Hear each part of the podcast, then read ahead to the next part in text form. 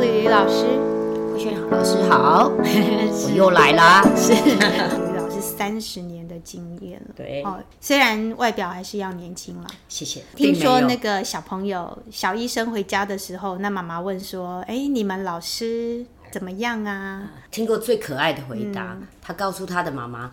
我们老师高高的、窄窄的，又美丽的老师，对不对？很多小男生一定都争着要嫁给老师。对，漂亮老师是 美女老师，是是是。谢谢小朋友。真的，我们常常跟小孩在一起，真的是会感觉比较年轻。嗯，然后我都会跟小朋友讲，我们从此之后只有哥哥跟姐姐。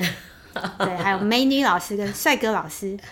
是的，是的。对，其实我们来学校就是让孩子好储备一些这些面对未来社会的技能。是的。对，还有就是美好的回忆。吕吕老师因为他的烘焙真的超厉害的，所以他就运用他的专长，好给孩子很多的那个美丽的回忆，还有仪式感。上一集谈到分离焦虑，其实我觉得啦，最终目标就是一个，你让孩子爱上上学，对，他就不会有什么分离焦虑，他每天开开心心的来学校啊，回家就可以见到爸爸妈妈，对，对，只是说真的，一年级比较辛苦，对，因为你要让他相信这个地方是好玩的，对，越小的孩子其实。接受改变的那个要越慢，对，很像那个语音语有没有？进、啊、一个新的场域要是的，一、二、三，换一个空间，是。是的，是我虽然没有带过低年级，可是我有去教过低年级，他们真的超可爱的，他们很多东西他们希望是熟悉的，录影那时候是录影带年代，要一看再看。嗯 哦，那时候放那个一休，那时候流行一休和尚，啊、一休和尚。对，那个一放一休和尚，而且他们说我们要看这个，就是已经看八百遍的那一集，而且一放出来全班大合唱一休和尚主题曲，真的超可爱的。爱。对，然后刚刚提到那个我也很有感，就是低年级孩子，你就是让他觉得哎，好像魔术师啊或者什么很开心魔法这些东西在玩，可是他们一开始一定吵吵闹闹的。因为他们很嗨，对，所以我我去每次要带他们，我是阅读老师，嗯、我要带他们去那个图书馆的时候，我就会跟他们说，等一下我们出去排队的时候，大家要很安静哦，不然就会被大恐龙抓走。然后就啊，大恐龙就很开心这样，然后当然有小朋友就会在那边变人啊，什么大恐龙，对，然后就呵呵呵呵呵，然后你就这样子大家出去嘛，就。然后旁边就有小朋友说：“不然会被大恐龙抓走。”对，他们是相信你的，是他们相信，嗯、而且真的后来下一节再来的时候，其实我已经忘了，可是他们还记 得。对，我只说等一下出去要安静哦，就有人马上帮你接，不然就会被大恐龙 抓走。所以每天真的很还蛮开心的。对，他们对，可是很可爱，很好笑，很天真。是如何？可以这么可爱，背后其实有很多导师的苦心经营啊，真的。对，是的。后来这几年，其实我我看到了吕吕老师的一些转变，因为他做什么事情都很快。是的，我是耐性有限公司，所以我训练我的孩子动作要快，是时间管理大师。对，那一开始孩子一定没办法满足你的需求，嗯、对不对？可是这几年来，你就感觉到，哎，吕吕老师已经。到另外一个境界了。他提到孩子，那个真的是满满的爱耶。对，那我就很好奇，就是当中发生了什么事情？你自己有感受到那个变化吗？第一个我讲过，就是第一个经历嘛。你人其实小朋友在长大，我们大人还是持续的在成长啊。嗯。那你当你看了这么多，累积了这么多经验，其实慢慢也会去改变想法。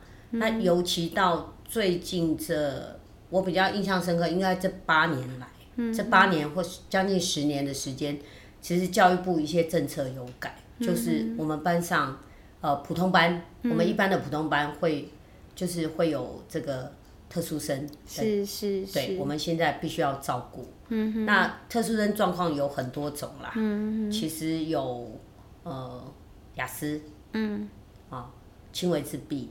或甚至轻度智障，嗯，这些就是有一些有手册的孩子。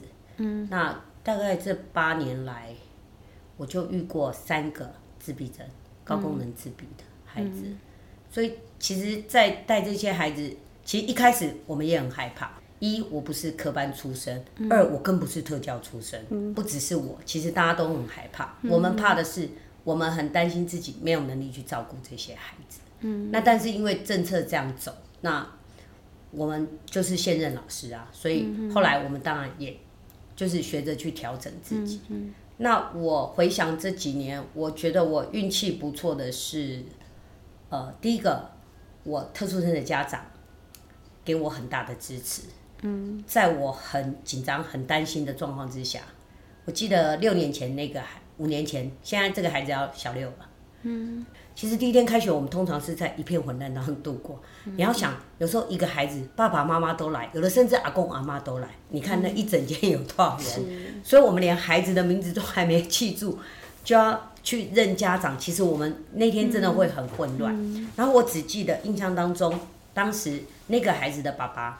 只轻轻的在门口对我挥挥手，嗯、然后我就走过去稍微看了一下，他就告诉我说：“我是某某某的爸爸，嗯、老师，这是一份我儿子之前在医院的一些记录跟资料，嗯、老师再麻烦你有空再看一下。”然后我就说：“嗯、好，我知道了。”因为当时我班上特殊生就就是就是他，因为我们事先就都已经分配好，嗯、那我就心里有个底。可是我当时对他所知道的资料就是健辅会给我们的。一些书面的资料，嗯、其实其他都没有太多的资讯。那那天也是我第一次见到他孩子跟爸爸跟家长。那他爸爸当时只是跟他跟我说：“老师，我知道你很忙。那老师，我只简单跟您说，就是再来两年，拜托您了。那无论您做什么，我们就配合你就是了。”当时这样的一句话，其实对我来讲，我觉得是很大的力量。因为他那一句话让我的恐惧就少了一半了，于是我就告诉自己没关系，家长都愿意这样支持了，我就是跟着他，我们就一起来带孩子，嗯对，所以时至今日，我其实跟他们都还有联系。嗯，是，我觉得这个对普通班导师是一个很大的挑战，因为其实大家都很害怕，会担心啊，是，就是因为后来。应该是说，我们刚进、刚入行那个时候，就是有一个回归主流的这个，对，对，对，对，就是所以我觉得这样也是好的，就是他们就是可以跟一般的孩子相处，对，对，因为到时候他们出社会也是要碰到一般的人，的的对，就让他们可以抽离，就是一些他们需要补强的社交技巧啊，或是国英数这些抽离，对，对，那其他时候让他们。培养群性，对，像我当时我那个小朋友就有社交课，资源中心是由学校资源中心那边安排，嗯哼，然后他们可能一周就抽个两堂、三堂去那边，上课这样子，嗯哼，对，他那个孩子当时很可爱，嗯，然后又很小，嗯哼，哎，因为我长得蛮高的，嗯，我我一一百六十几公分，是，然后当时我记得他很可爱，他就只到我的腰，嗯。然后呢，其他的学习大致他就是社交上有一些小状况，嗯、哼。但是呢，他学习能力其实是还不错。嗯、唯一的是很可爱，他对时间完全没有概念。嗯、他只要隔周见到我，他要告诉我他前一个礼拜六或礼拜天发生的事，嗯、他就他就会因为礼拜一有体育课，我啊、呃、礼拜二啊、呃、礼拜一有有课阅读课，我会牵着他，嗯、然后他就习惯性的跟我讲说他假日。有做了什么？嗯、爸爸带他去吃什么？他都会说：“我昨天去吃牛排哦。”我昨天，他 因为我跟他相处，对，他说了，然后我就会跟他说：“ 你说的不是星期天，对不对？嗯、你说是不是星期六？”他说：“对。”我说：“那那个就不叫昨天，嗯、那个叫前天。嗯、昨天你现在跟我讲，如果是昨天，就是星期天。是，哦、嗯，那时候已经鉴定了吗？有，他那时候鉴定。他就是有手册，他他是属于什么状况？他是比较复杂，他他是属于高功能自闭。可是当时他的，因为我这六年接过接触过三个，包括现在也有。嗯，那他应该是三个孩子当中状况最严重。嗯，他曾经严重到，因为当时我只知道我收到资料，知道他念的小学，哎，幼稚园是念全英语的。全美语。后来我才问他说：“哎，为什么他那时候不是念公立幼稚园，而是念就是私幼，而且是念全美语？”他们就很无奈的 告诉我，其实我们中班的时候也是念一般的幼稚园，嗯，可是后来被老师把孩子隔离。哦。他说到后来，孩子上课的状况是，他的孩子就被在一个范围之内被弄在一个角落，嗯、老师就把他框在那个角落。是哦。因为当时他状况很多。哦，他你刚刚说的高功能自闭是亚斯伯格。对对对对，可是他又伴随这个孩子。比较复杂，他又伴随别的状况。嗯，然后他我说哦，然后他说他们中班的时候，那孩子念得很辛苦，因为就在一般的、一般普通的幼稚园，嗯、就是老师都不见，他们中间换了两所还三所，嗯，那就是遇到老师都没有办法接受，然后后来甚至是状况，他他后来小一我带他，他也是这样，他到真正稳定是到一下，嗯、他一上的时候。刚进来的时候，他没有办法坐在位置上坐很久，嗯，甚至有一次他那时候进来，因为我就知道他比较没有那么稳定，所以其实我小一刚带的时候，班上学生也是这样，我不会足足上四十分钟的课，是。因为他们没有办法撑那么久，A D 类 A D H D，是的，所以我都会哄他们，告诉他们说这节课。我们虽然有四十分钟，嗯，但是我们的任务执行呢，只需要二十二十五分钟就好。嗯，所以，我比如说，我告诉他们，我今天的任务就是我要上到哪边哦，嗯，只要到那边，我们事情做完，我就安排，我们就可以玩别的。对，让他们是有期待。嗯，我我是用这样方式加快他们的效率。对对，让他让他至少专心的那段时间，他是很集中、很注意的想，很认真的把事情完成。那。节省下来时间，我就真的全数会交给他们，嗯、让他们安排比较轻松的。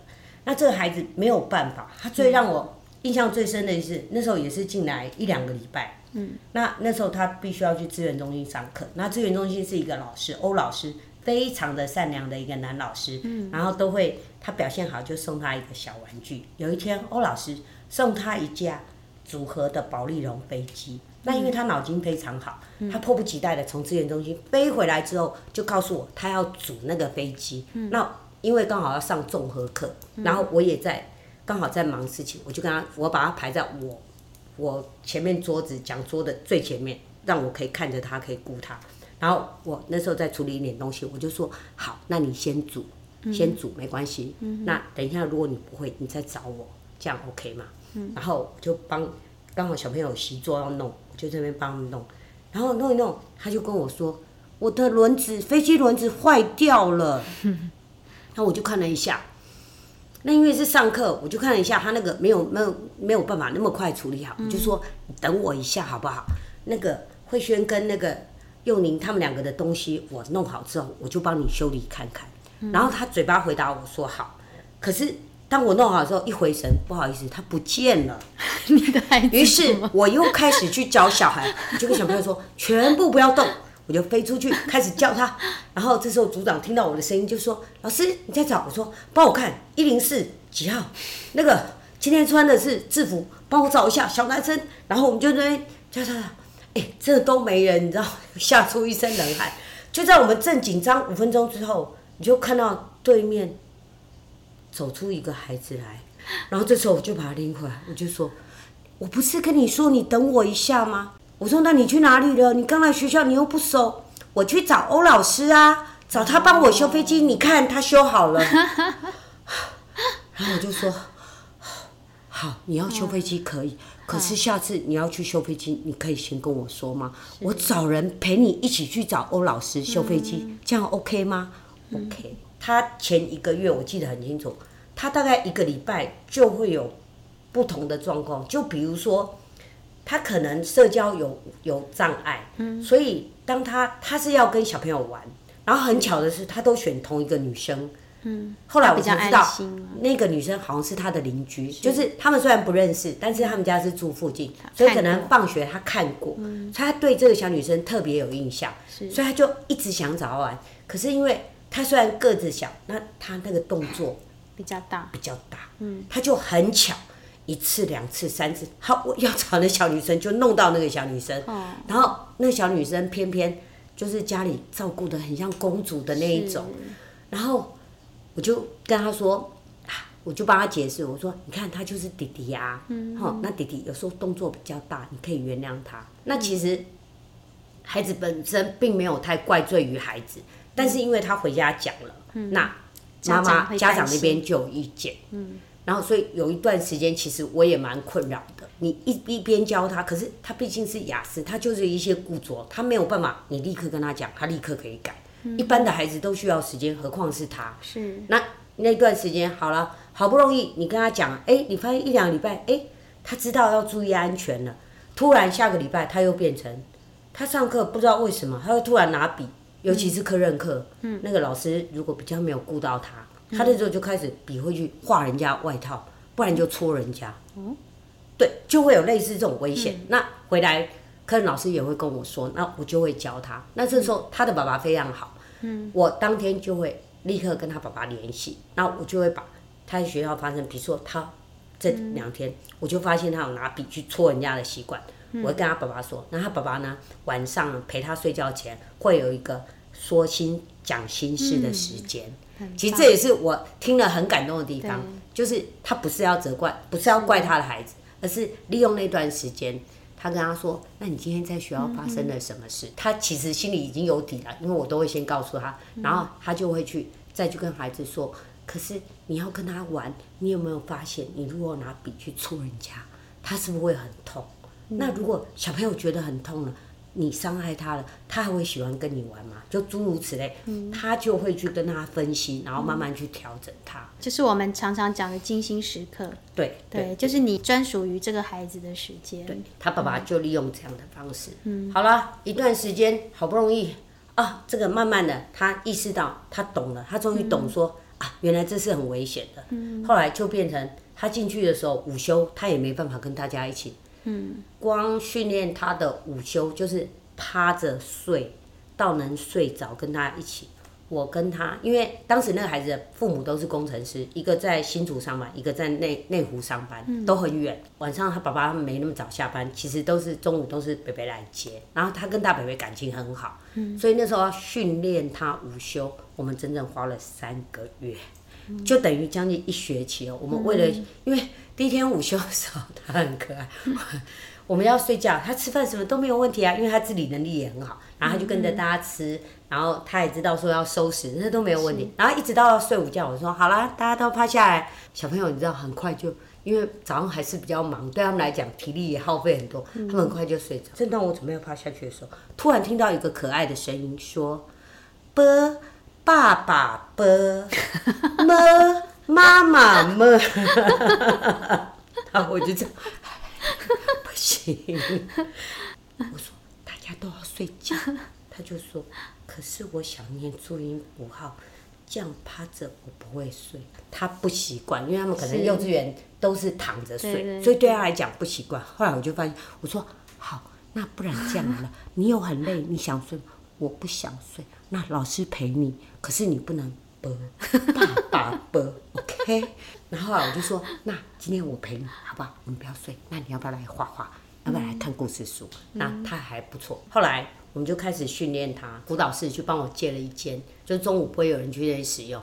然后一开始就请他大伯伯，让他先在那边就有椅子什么，让他躺着先睡。就是对于那个时间睡觉这件事。让他先习惯，是，然后他北北就在，呃，吃饱饭就接他过去，嗯、那大概就陪他，也是花了一个月，嗯、他终于可以，就是时间到，你带他去那边，他就可以跟大家一样睡将近四十分钟，嗯、然后好了，这个阶段 OK 了。我们就要训练，因为不可能一直在那个教室。嗯、慢慢的，我们就告诉他说：“我说你很棒啊，你看你现在时间到哦，因为你礼拜二下午还有三节课，嗯、你好辛苦。像老师偶尔还可以休息，嗯、你都不行哦。嗯、所以呢，你一定要认真睡，OK？” 他说好。我说你很棒，你现在大北北说你都可以睡。后来慢慢我们就又换了，让他练习趴睡。嗯、所以光趴着睡这件事又训练了三哎、欸、四个礼拜，习惯之后。最后就才带回教室，嗯、然后让他跟着大家一起，反正到他很熟悉就是三个月的时间。嗯、对对，嗯、其实当时他的北北他们一家人，就是家长一家人给我的资源相当的大，的对。对，而且他们尊重我。嗯嗯嗯，对，所以这个对普通班老师来讲，其实是很大的力量。对，那在带这个孩子的过程，因为必须要经常跟家长聊，嗯、然后也也会有一些跟他们聊，然后知道他们以前带孩子去早疗治疗一些过程，你就会觉得说很感动。对对，很其实是很很辛苦的。对对，嗯、其实这样的孩子，幸亏他们遇到这样的父母。是，对，所以我我们其实常常就会跟。特殊孩子的家长说：“其实为什么这些孩子会来到你们的家，就是因为神知道你们有更多的能力，能力对，对可以去好好的爱这个天使。对，对他可能是折翼，或者是哪一个地方，对，对他们特别需要你更多的关注。嗯，对我刚刚听到，其实很感动哦。老师跟家长一起合作，对，用一个音架，其实孩子在学习各种。”不同的技能啊，或者是习惯，你如果觉得他没办法一下子做好，一个阶梯对他来说太高，我们分段，对你中间可能再放个小板凳，对，让他可以跨上去，给他时间。对，那因为当时那也是因为那个孩子状况比较多，然后早期我们学校是会安排在开学那一天，嗯，就是请这个资源中心那边的老师来利用绘本啊，比如说受伤的天使。就是这一类的书，来利用绘本来跟小朋友类似做小宣导，因为因为他们现在几乎每一班都会有这样的同学，让他们让他们去接受。这么小的孩子，你怎么去跟他解释说这些孩子跟他们是不一样的？所以我也想了很久，后来我就想到，哎，对呀，他们虽然是同一班的孩子，其实他们有的实实际年龄差到将近一岁，是。于是我就想到利用这一点，我就告诉他们。我跟你们说，你们家有弟弟妹妹的，请举手。弟弟跟妹妹是不是常常闯一些小祸？嗯，因为他们，他们就说，对呀、啊，他走一走就去撞到。嗯、然后我弟弟都很爱打人，他们就会讲讲一些问题。嗯、这时候我就拉回来，我说，对呀、啊。那弟弟妹妹，因为他们年纪比较小，嗯、所以成熟就还没有你们这么棒啊，嗯、你们这么懂事啊，嗯、所以他就会出一些小状况。你们很小的时候不也是这样？好，诸如此类，然后再带告诉他们说，所以啊，班上的那个谁，他就是弟弟，比你们小非常多。嗯、那你们就通通是哥哥姐姐，以后下课你们可以帮老师照顾他吗？嗯，就用这样的方式，所以。到现在为止，至少这几班以来，特殊生不会因为他们的状况，让其他孩子觉得说，你很奇怪，你为什么这样子？他们还会帮你照顾。老师，那个鼎瑞弟弟又跑到那个不能去打叉叉的地方，因为我会带他们去这个地方叉叉，这个地方圈圈，圈圈表示可以来，叉叉表示对，因为这个学校有一些地方。因为我们像我们的楼，我们一年级，我们楼上是六年级，你知道那冲下来多么可怕？我跟他们说，你们的个头就这么小，人家那个随便一个就这么大，就是一个保龄球的概念。是的，你们这是球瓶，那倒了就会受伤，所以我就安全教育很重要，所以孩子反而多了一份同理，他们还愿意去照顾。对，好，那特殊生本身就，我觉得家长也比较不会那么担心，因为。他们很多，我这几年我跟他们聊很多，我发现其实他们的父母心里受的伤更多。对，因为他们有时候去外面被排挤，嗯、因为不见得大，不见得所有的家长都能同理哦。是啊，对，都能包容。有时候一个眼神都可能让他们受伤。所以其实这些特殊生的家长，嗯、我觉得我很舍不得啊，就是我这几年带下来的经验。嗯，好，我会觉得其实他们受了好多伤，他们受的伤不亚于孩子。是，像我，我之前是带自闭的孩子，然后一开始那个中年级那个家长也是都陪着孩子上课，然后就是孩子去上外堂课的时候，因为他们也会有那个助理人员嘛，带、嗯、去上，然后我就会花很多时间跟妈妈聊。其实就像你说的，其实我们主要照顾者稳定。会对孩子有很大的帮助。我们必须稳定，孩子才会稳定。所以有时候其实也不只是特殊生啦，你会发现有时候孩子出状况的时候，其实跟家里有关系。对，焦虑应该是他的父母亲那边出了什么状况，主要照顾者有状况。对，然后他们常常有时候带孩子去看医生，然后 医生就会告诉他们说：“妈妈，我觉得你比较需要看医生，对，因为妈妈太焦虑了。”，我们会常常跟老师还有妈妈讲，先回来看我们自己。觉察我们自己的情绪，就是孩子发生一些状况的时候，我们当下的情绪是什么？如果我们可以稳下来，其实我们会给孩子很大的助力。对，这几集听下来，听到吕吕老师，他有一个很大的特质，就是冷静，是的，沉着。对，前刚好六月底，资源中心的负责老师，我一进去，那个同事就在，也是老同事，嗯，他就突然问我说。问一下你几年次？嗯，然后我就开玩笑说：“比你老了，你为什么要问我这个？” 然后就说：“你有没有打算退休？”嗯，我就说目前没有。嗯，然后他就笑笑说：“嗯、太好了。”是。然后我开玩笑说：“我要不要退休？”我的意思是说，怎么会这么关心我要不要退休？然后他说：“不是啊，你这种老师晚点退好。”嗯，我说：“为什么？”他说：“我观察你十十几年了，嗯，他说尤其这几年特殊生都要进普通班，这个比较严重的孩子，我们都很担心，这怎么能入普通班？入了普通班会有什么？”他说：“可是没想到交给你，不但都没有问题，你还能跟他手牵手。”我第一个我接特殊生，我会跟家长好好的谈，因为他们至少他们认识孩子已经一段时间了，所以我必须要跟他们聊。